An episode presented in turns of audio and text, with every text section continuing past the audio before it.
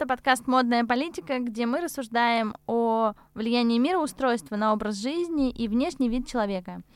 А, сегодня, как и всегда, с нами наш эксперт, а, член Союза художников России, а, историк моды, имиджмейкер Лебедева Ольга Спартаковна. И сегодня мы поговорим о достаточно неожиданной теме, которая всем должна быть очень интересна. А когда же на самом деле появились духи?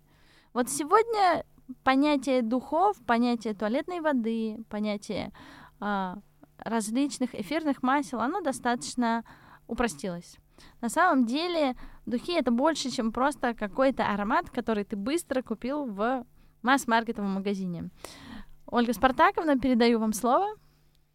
Ну, во-первых, я хочу сказать, что э, где-то полторы тысячи лет назад, наверное, а может быть и раньше, слово парфюм на латыни фюм — это дым со всеми вытекающими отсюда последствиями. Понимаете? То есть это был аромат, допустим, сожженного дерева. Э, что касается духов, вот э, в, во вступлении э, было сказано, что влияние на мироощущение, на мироустройство — вот я бы сказала так, что духи э, невероятно повлияли на и влияют на мироощущение, если считать, что мироощущение — это зависимость в каком-то смысле одного человека от другого, понимаете, и э, какое-то самовыражение индивидуума. Потому что это очень важно для понимания э, вообще э, роли духов в жизни, я бы так э, громко сказала, в жизни человечества. Я должна сказать, что, скорее всего, первые духи появились в Египте, как всегда. Мы с вами уже говорили о том, что Египет — это кладезь, э, так сказать, невероятная кладезь всех, всех и всяческих изобретений. И вот я должна сказать, что представьте себе, как э, за три тысячи лет до нашей эры люди для создания своего индивидуального образа э, вводили в, допустим, э, какую-то выжимку из э, цветов и так далее. Например, вводили запах лилий. Но этот запах лилий был э, использован только сильными мира сего. Рядовой человек не мог использовать запах лилий, но он мог исп использовать другие запахи. И египтяне невероятно в этом были сильны. Надо вам сказать, что вообще э, первый косметический, скажем так, ряд был изобретен в Египте. То есть все то, что мы знаем там, очищение, скраб, увлажнение, питание, это все приносили воды Нила. И ил, и прочее, прочее. Из этого практически вся современная косметическая линия э, была закончена совершенно, преподнесена в Египте. Понимаете? А в наше время уже просто э, какие-то другие, какими-то другими э, веществами мы увлажняемся и так далее, к сожалению потому что нильский ил, наверное, был гораздо более здоровым. Вообще здоровую косметику изобрели именно египтяне. И в том числе, вот я хочу, чтобы вы представили, э, дух, духами египтяне пользовались больше трех тысяч лет своей истории. Но я хочу, чтобы вы представили, вот на своем корабле Цезаря встречает Клеопатра. Говорят, что она была не очень красивая. Хотя сейчас, если вы, например, соберете живописные портреты э, в веках Клеопатры, то вы сможете понять, какой идеал красоты был в каком веке. Вот если эта Клеопатра писана, скажем так, в 15 веке, то это один идеал красоты, в 16 другой, и далее, и далее, и до нашего времени. Кстати, предлагаю вам создать вот такую галерею и сразу прочувствовать, как менялось отношение к женской красоте. и за что, кого, куда, зачем ценили. Хотя, по слухам, э, Клеопатра была не очень красивая. Но для того, чтобы понять все, что происходило, вы должны знать, кто такая Клеопатра. Значит, наверное, вам известен такой герой. Для меня он не герой, а неприятный человек. Но это мое личное мнение. Меня за это убьют и в Греции, и в Риме. Э, это Александр Македонский.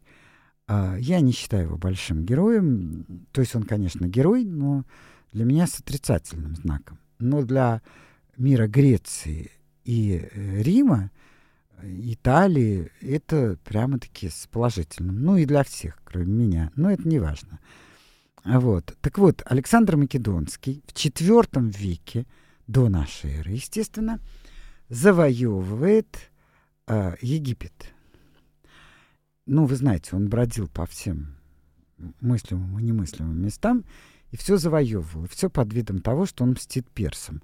Вот, в итоге он женил 10 тысяч своих солдат на персиянках. Он хотел вывести новую расу и новую породу людей. Вообще, должна сказать, что когда за дело берутся люди, которые хотят э, человечество облагородить и вывести каких-то приличных людей, это кончается катастрофой.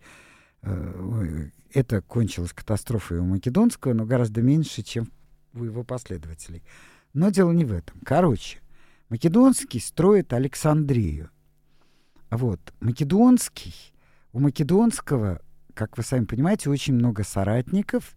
И вот э, военно-начальники Македонского, он погибает, как вы знаете, в 32 или 33 года. Там, в 33, я считаю, но, в общем говоря, в 32. Вот, он умирает, и военно-начальники раздирают все, что он, э, что он объединил, всю его империю, она, конечно, рушится на отдельные царства. И вот э, его соратник Птолемей Лак получает египетский престол и становится египетским царем, ну, можно сказать, фараоном. Таким образом, все считают египетской царицей Клеопатру, каковой она и была, но она была не египтянкой, она была гречанкой, Клеопатра. К тому времени, когда родилась Клеопатра, э, как вы понимаете, э, уже четыре века правила греческая династия. Таким образом, Птолемеев, таким образом, Клеопатра была гречанкой. Но она была удивительно умной женщиной, удивительно. И так же, как ее предки, понимала, что надежно и хорошо сидеть на престоле можно только в том случае, если ты принял ту культуру, где ты царишь. Но еще неплохо объединить ее с замечательной греческой культурой, что она, в общем-то, и делала, Клеопатра. И вот Клеопатра Хочу, чтобы вы представили. Значит, Клеопатра встречает Цезаря в момент очень сложный, очень сложный. Для нее, для Египта, в каком-то смысле и для Рима тоже. Потому что, вот сейчас я вас поражу, но э, вулкан где-то в Гренландии, по-моему, э, сделал так, вот его э, излияние, Э, породили засуху в конечном итоге, а житницей Египет всегда был житницей э, для Рима. Сначала он продавал, потом Рим его взял в эпоху как раз Клеопатры. Вот. Но Клеопатра, как вы знаете, была возлюбленной Цезаря, а потом уже Марка Антония. Так вот, я представляю себе, и хочу, чтобы вы представили, что вот Клеопатра — под удивительную музыку, неважно какой она красоты, встречает Цезаря, и при этом все мыслимые или немыслимые э, ароматы, соединенные в какие-то удивительные вещи, удивительные запахи, э, тоже играют свою роль. И Цезарь пленен Клеопатрой, причем очень серьезно. И вот я хочу сказать, что со времен Среднего Царства а, вы можете на картинках увидеть, что а, на головах у египетских женщин и на париках были такие какие-то странные сосудики. И когда вот я преподаю, я всегда спрашиваю, как вы думаете, для чего эти сосуды? Я хочу, чтобы мои ученики догадались. И очень редко, но они догадываются. Но очень редко. Египтяне в этом сосуде делали э, отверстие и заранее обсчитывали, чтобы из этого отверстия ароматическое масло или духи капали редко, но так, чтобы этот запах а, обволакивал женщину все то время, что она вообще живет и э, общается с миром. Понимаете? При том, что это было очень дорого. Но я должна сказать, что даже вот сейчас находят захоронения не, очень бедных людей, но женщины всегда стараются, чтобы рядом с ними лежал парик удивительной красы, потому что они же возобновят свою жизнь и будут снова жить. И вот этот парик должен быть очень ароматным. Понимаете? То есть, э, когда римляне столкнулись с э, египетскими женщинами, им их римлянки показались просто лохушками. Понимаете? Которые за собой не умели ухаживать на тот момент. Понимаете? Потому что императорский Рим — это уже немножко другое. А, то есть а, способы а, лелеять свою красоту были в Египте невероятны. И очень многое зиждалось как раз на духах. И римляне тоже невероятно ценили духи. Стоили они очень дорого, и, но римляне э, считали, что это необходимо не только с, той, с точки зрения э, привлекательности, но и для того, чтобы отбивать какие-то естественные человеческие запахи. Но должна вам сказать, что в Риме этих запахов было, конечно, гораздо, то есть неприятных меньше, потому что вы знаете, что Рим, э, так сказать, обожал термы и без конца в них, скажем так, купался. Вот, а, э, то есть э, римская чистоплотность, гигиена была на невероятном уровне.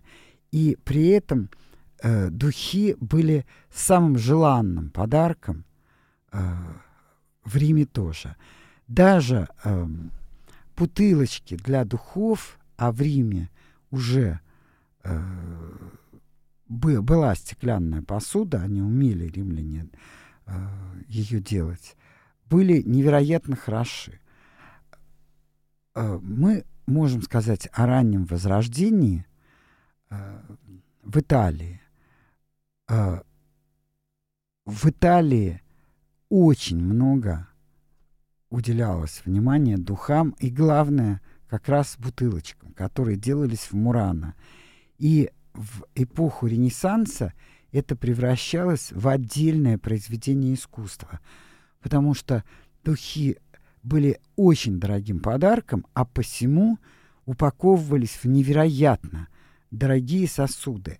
И это все развивало индустрию, я бы так сказала, вот э, индустрию стекломастеров. И даже сейчас можно приехать в Мурана и посмотреть, как это все происходит. Это показывают, и это бесконечно и очень интересно. Вот. А, таким образом, духи всегда были а, очень дорогими и интересными а, для вот, женского, скажем так, употребления. Что касается России, то они в России пришли гораздо позже, чем в Европу. Они пришли где-то вот в конце 18 начале XIX века. Но э, была фабрика в России. В России вообще в итоге было около 30 фабрик, которые делали духи.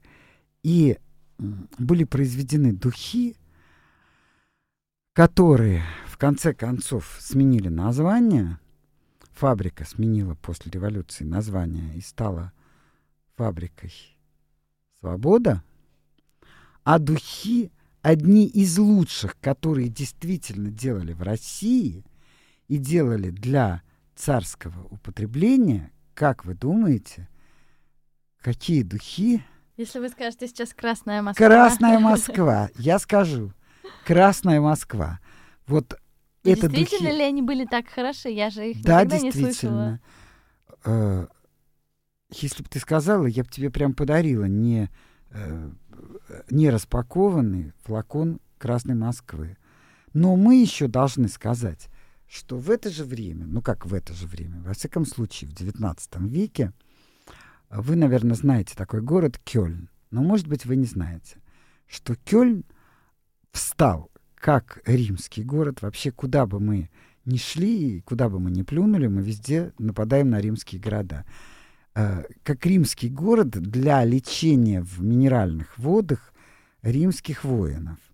Но э, Кёльн — это колонь Агриппины, то есть это колония э, в честь матери император Нерон в честь матери, которую он потом с успехом отправил на тот свет в мир иной. Сначала он ее посадил на корабль с дыркой, но она очень хорошо плавала, а потом ее просто закололи. Но все равно он поставил город э, Колонь Агриппины. И вот этот город Колонь Агриппины, то есть Кёльн, а, в этом городе было произведены были ОД Колонь, то есть вода Кёльна. Сейчас два э, предприятия, там, ну, если можно сказать, или две фабрики, или две фирмы спорят, э, одна у другой украла там какой-то патент, ну что-то такое. В общем, одно настоящее, другое не настоящее.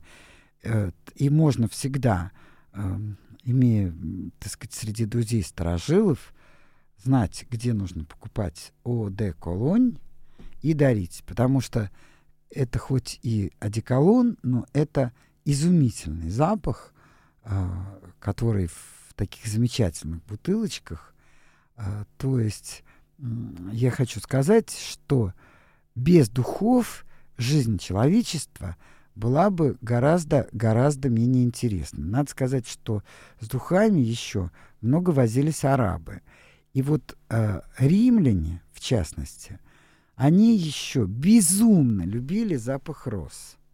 И они настолько его любили, что они повили всех, э, все розы у себя в хозяйстве, скажем так.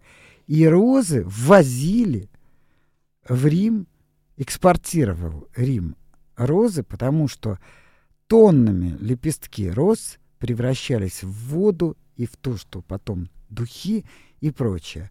Вот. Ну и, как вы знаете, розовое масло э, это замечательное масло, которое делает в основном Болгария и распространяет. Это тоже очень-очень э, интересный запах и так далее. Вот. Ну, плюс еще розовая вода, которую пьют с удовольствием в очень многих частях света.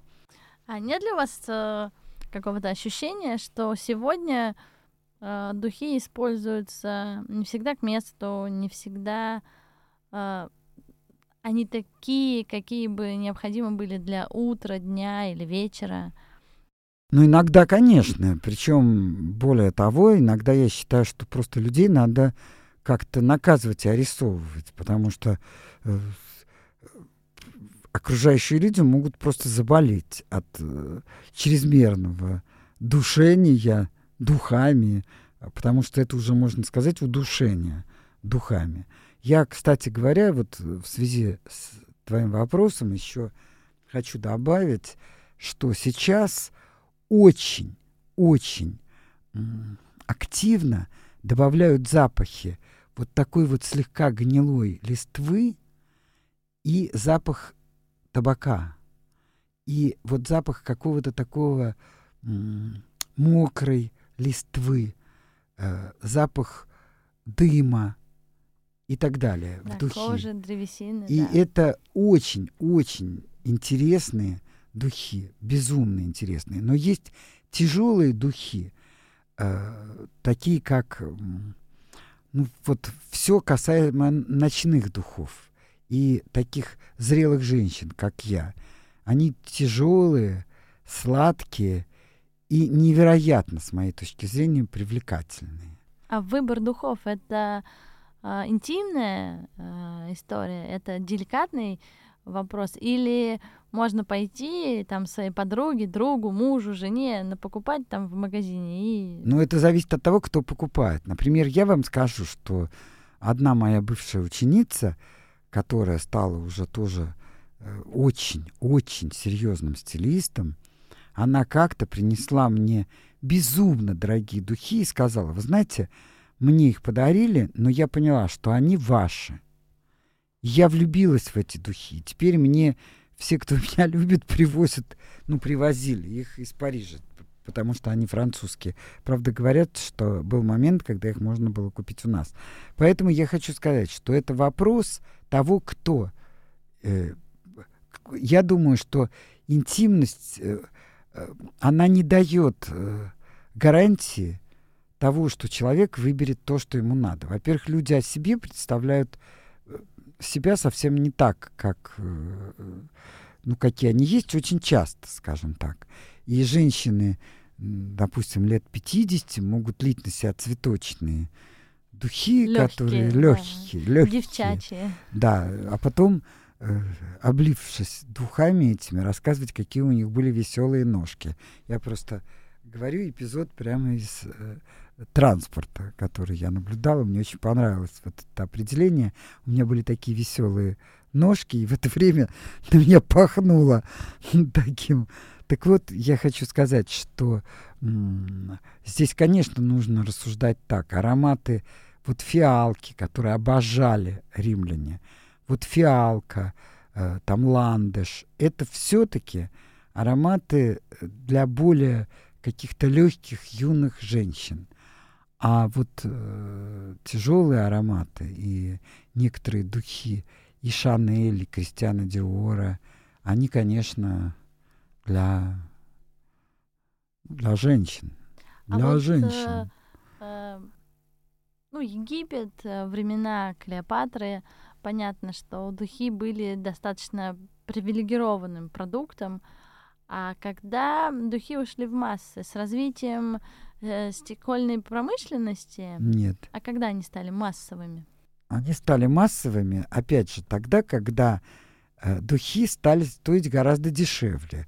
Но дорогие духи по-прежнему, настоящие духи по-прежнему не являются массовым продуктом. Если вспомнить Бродского, как вот мимо него проходила женщина, и он понял, что эти духи невероятно дороги, кроме того, что у нее длинные ноги и масса всяких достоинств. Она была итальянской графиней, как потом выяснилось, но очень любившей э, русскую революцию. Вот. Ну, это уже другая история. Так что... А, Ну, у нас на самом деле достаточно сложно, ну, массовый потребитель разделяет духи, одеколоны, а, туалетные воды, да, то есть для всех это просто там духи. А понимание, что такое духи, у нас вот массово оно отсутствует же. Конечно, потому что очень мало людей могут позволить себе духи. Потому что в основном люди покупают туалетную воду. И вы понимаете, это вопрос не запаха, а разведения. То есть э, д- духи потому и доро- дороги, что они держатся огромное, их нужно совсем немного, а держатся они 5-10 часов. А э, то, что называется вот таким парфюмом э, и так Ну, далее. облегченные версии, да, Да. они... Это вопрос, повторюсь, не запаха, а вопрос э, устойчивости духов. Вообще духи, э, наши, например, духи бывают по запаху очень хороши, но мы, нам очень сложно с э, закреплением этого запаха. Понимаешь, чтобы он держался. И над этим работают, но не всегда успешно, так скажем. И, собственно, дороговизна духов как раз и состоит в умении, и, потому что это очень дорогие вещи. Там и с китами, я не знаю, с черной чем. Ну, там с вытяжками, понятно. Да.